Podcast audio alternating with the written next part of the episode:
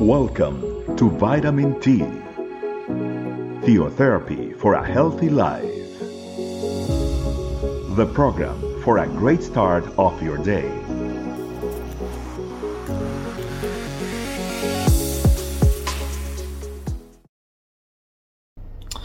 G'day, family. Welcome to our Vitamin T. It is a pleasure to be here with you all. And today, family, I'd like to share a topic that's called spiritual influence. And for this, I'd like us to start with a passage that comes from Philippians chapter 1, verse 26. So that through my being with you again, your boasting in Christ will abound on account of me. Family, today we explain a little bit more on the importance about our influence as Christians towards society. And Apostle Paul, when he was uh, talking to, to, the Philippians, he wasn't really uh, glorifying himself or being arrogant or nor full of pride. It's more about he understood the influence that he had towards them.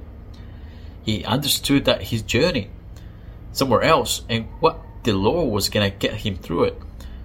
It was going to be a blessing for others through his testimony. And a lot of times this happens to us family where we only focus on perhaps just living our lives and perhaps doing the right thing uh, just for our own sake, for our own benefit. But what we're saying today here, family, is that we have a mission. We have a duty of care. But whatever we do, and whatever do, we are, it is going to be a reflection for others. And this reflection should be a positive one, an influence that others can take into account to understand that there is a Christ in our lives, there is a Jesus in our lives that is performing miracles. That our nature and everything that we do is to glorify His name. So the question is, family, are you able or are you ready to be that influence, a positive influence in others? Are you able to share your testimony and testify about what the Lord has done in your life so you can help others. Family, the Lord is not expecting perfection from us. In fact, He glorifies Himself in our weaknesses. The question is are we really taking that into consideration to be an example for others? And what we and what the Lord would like us to understand is that family, we are ambassadors. We are those people that have been a reflection of Jesus Christ here, of His kingdom.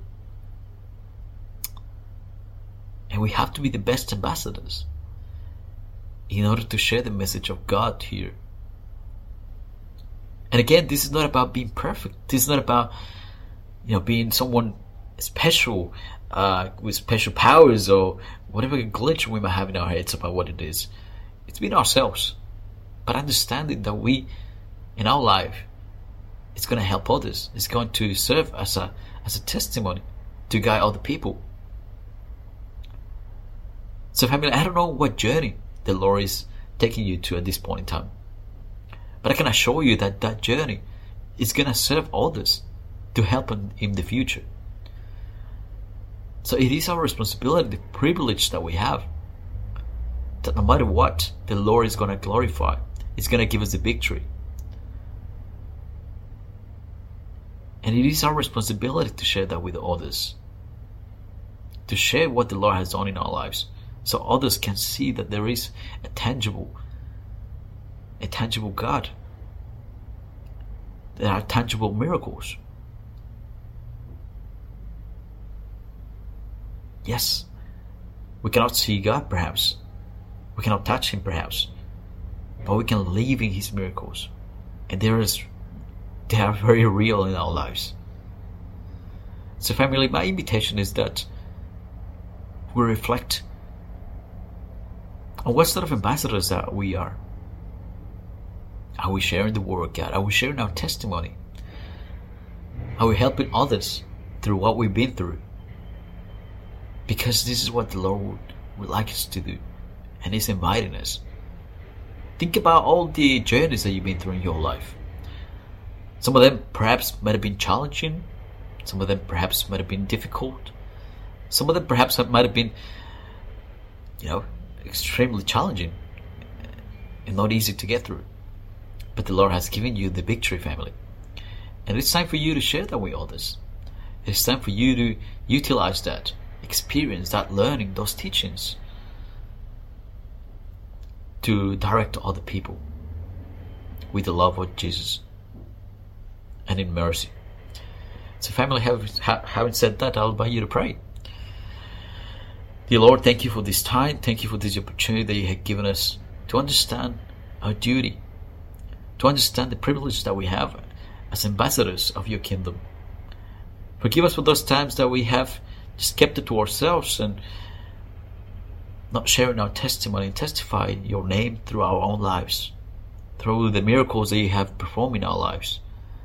Thank you, Lord, because every part of our journey,